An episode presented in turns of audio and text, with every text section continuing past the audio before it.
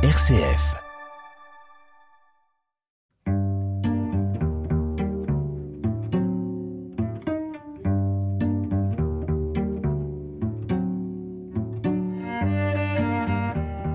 Aujourd'hui, je reçois Claire et Benoît. Claire et Benoît, bonjour. Bonjour. Claire et Benoît, je vous ai invité parce que vous êtes chrétien, vous croyant, pratiquant, comme on dit. Vous faites partie de l'Église. Non seulement vous allez à la messe, mais vous avez des activités dans l'Église. Et vous, tous les deux, de votre côté, vous vivez en couple homosexuel. Claire, la découverte de votre homosexualité, c'était à l'adolescence? Ça a été une source d'angoisse, un désarroi ou autre chose? C'est une découverte progressive, en fait, puisque on ne, on ne, on se découvre progressivement, finalement, je le pense, euh, homosexuel. Ça s'affirme avec le temps.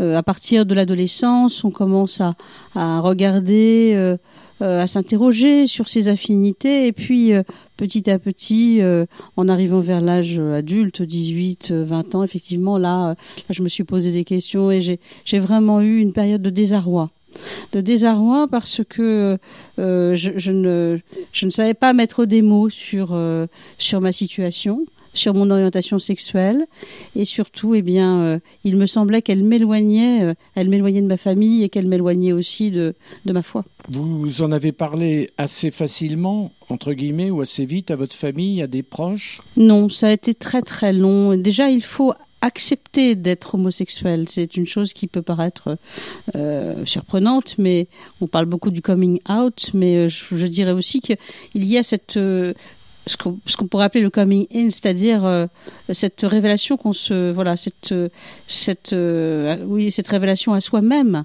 euh, de son orientation qu'on n'a pas choisi, qui, qui nous arrive un peu comme comme voilà comme qui devient assez évidente, mais qu'on n'a vraiment pas choisi et qui s'impose à nous. Et il faut déjà pouvoir l'accepter et l'assumer avant de pouvoir se tourner vers les autres, tout simplement pour le dire sans même le revendiquer. Dans la famille, les parents, des frères et sœurs, des cousins, euh, les réactions ont été comment? Pour ma part, ça a été assez tardif puisque j'ai caché euh, mon homosexualité. Je n'ai pas osé la dire euh, à mon entourage, à mes amis. et dans notre vie de, de, couple avec ma compagne, on s'attachait à la plus grande discrétion, simplement pour être exactement euh, exactement légal, égal aux autres euh, parmi les autres finalement, dans une grande discrétion de vie.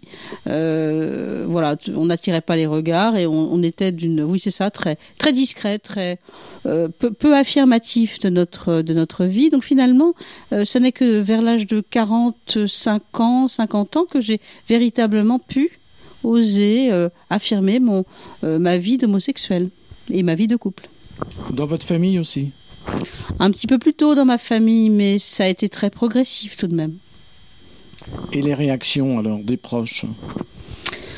Mes parents sont, étaient, pour mon père, euh, très doux et pas du tout dans la morale chrétienne, dans le jugement. Euh, L'accueil a été euh, un accueil d'amour. Je me souviens très bien, ma maman, la première chose qu'elle m'a dite, c'est, après un temps de silence, elle m'a dit, mais de toute façon, je t'aimerai toujours comme ma fille. Et ce message d'amour, euh, il est passé immédiatement. Hein. Euh, pour papa, c'était un petit peu plus compliqué puisque c'est un homme qui était vraiment plus sensible et plus discret. Et puis, il était officier aussi de, de carrière. Et c'est vrai que pour lui, il y avait quand même un, un grand écart à faire mais il a, il a fini par, euh, je, le remercie encore, il a cheminé, il a, il a, voilà, et puis en quelques années, il a fallu quelques années en fait pour euh, qu'il qu'il l'accepte. Dans votre parcours de, reconnaissance de votre homosexualité au fur et à mesure des ans, quels sont ceux qui vous ont aidé? Des rencontres de personnes elles-mêmes homosexuelles ou pas? Ou même des groupes Des rencontres euh, de personnes euh, homosexuelles, euh, notamment des personnes plus âgées que moi, vivant dans l'Église, et, j'ai trouvé que c'était très très beau. Ces, ces, rencontres étaient rassurantes, encourageantes, et puis surtout, je dois dire, l'accueil de notre communauté paroissiale. Euh, là, les, frères et sœurs en Christ de notre paroisse ont été absolument merveilleux. et donc en quelques années, non seulement ils nous ont accueillis, mais on, a trouvé une place et, ça c'est exceptionnel.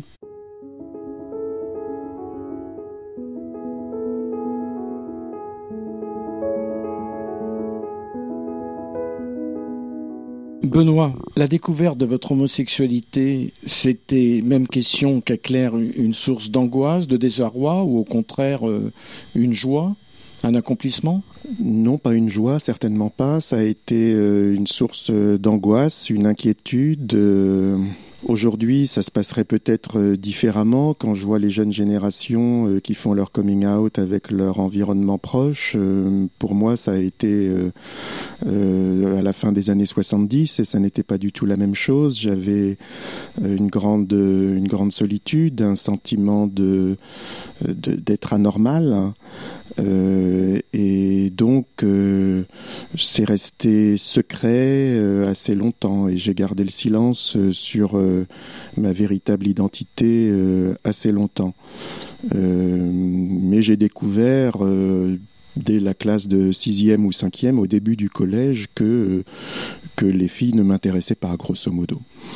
et puis, je, petit à petit, avec le temps, avec les amis que j'ai eus, des amis proches, je m'en suis ouvert à des amis euh, hétérosexuels euh, qui m'ont écouté euh, parce qu'ils m'appréciaient déjà, parce qu'on avait un lien d'amitié assez fort et, ils sont toujours mes amis aujourd'hui, longtemps après.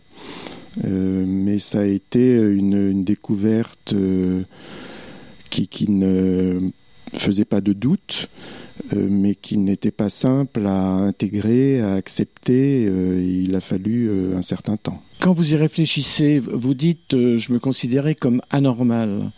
Cette anormalité, elle venait euh, de la famille, de la religion, de l'ambiance? Pas de la famille, euh, mais je me sentais différent en tout cas. Et puis, comme j'étais chrétien, que je lisais la Bible, j'avais lu des extraits des lettres de Saint Paul où il est question d'homosexuels qui n'étaient pas de nature à me à me conforter ou à me réconforter. Et donc, euh, je.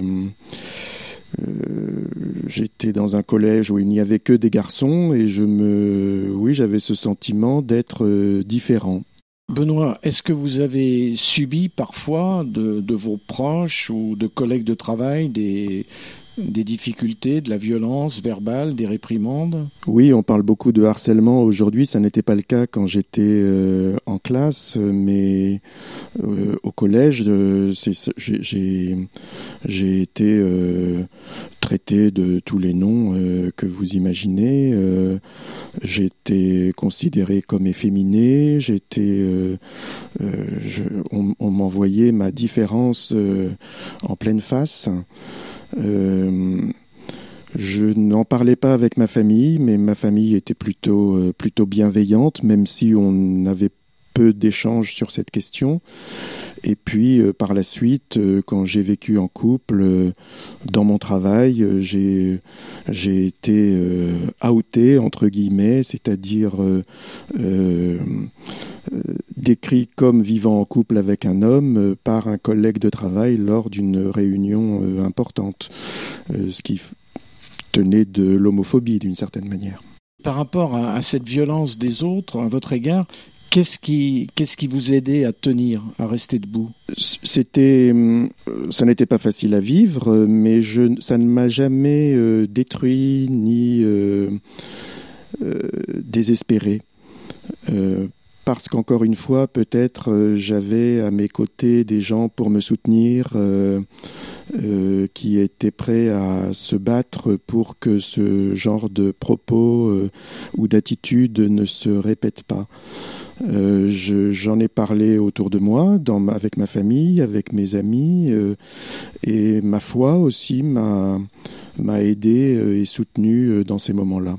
Claire, entre les années 80 et maintenant 2023, il y a une évolution dans notre société, parlons de la société, une évolution importante par rapport à l'homosexualité? Il nous semble que oui, euh, même si euh, euh, toutes les difficultés ne sont pas aplanies. On peut dire tout de même qu'il y a une plus grande ouverture d'esprit, une, meilleure tolérance hein, vis-à-vis des différences au sens large du terme finalement, et l'homosexualité en est une. Dans les années 80, c'était très difficile d'affirmer de, son homosexualité. on avait effectivement Benoît a raison des, euh, de beaucoup de critiques euh, qui nous étaient adressées ouvertement, hein, sans, sans, sans, sans, détour. Et puis il y a eu euh, cette période épouvantable des années SIDA, où nous avons perdu beaucoup d'amis dans des conditions assez dramatiques. Et ça a été un choc immense. Et ensuite de, de cela, il y a eu peut-être une ouverture de la société qui, qui s'est dit, écoutez, euh, voilà, ces personnes sont décédées, euh, c'est un drame, euh, c'est, voilà, il faut, il faut progresser. je pense qu'il y a eu un, un, chemin vers les personnes homosexuelles qui ont été blessées finalement et, malades. Hein. Ensuite, il y a eu des moments difficiles, mais euh, dans les années 80, c'était compliqué. Voilà, donc euh, ça s'est un peu amélioré avec le temps, oui. Et les nouvelles générations sont plus tolérantes. Vous avez des, contacts avec des gens des nouvelles générations? Bah, Nos neveux, nos nièces, euh, les enfants des amis. je ne sais pas ce que tu en penses, mais c'est c'est beaucoup plus. Enfin, l'ouverture d'esprit est beaucoup beaucoup plus plus plus grande. Benoît. Vous en pensez quoi? Je pense aussi. Euh, cela dit, euh, peut-être qu'on fréquente un milieu particulier qui n'est peut-être pas exactement le miroir de la société dans son ensemble. Euh, j'ai une vie associative où il m'arrive d'accueillir euh, des jeunes euh, qui ont été mis à la porte de la maison de leurs parents à cause de leur homosexualité. C'est encore une réalité aujourd'hui. globalement, on peut estimer qu'il y a plus de tolérance, mais ça n'est pas forcément vrai dans toutes les familles et dans tous les milieux. Claire et Benoît, merci.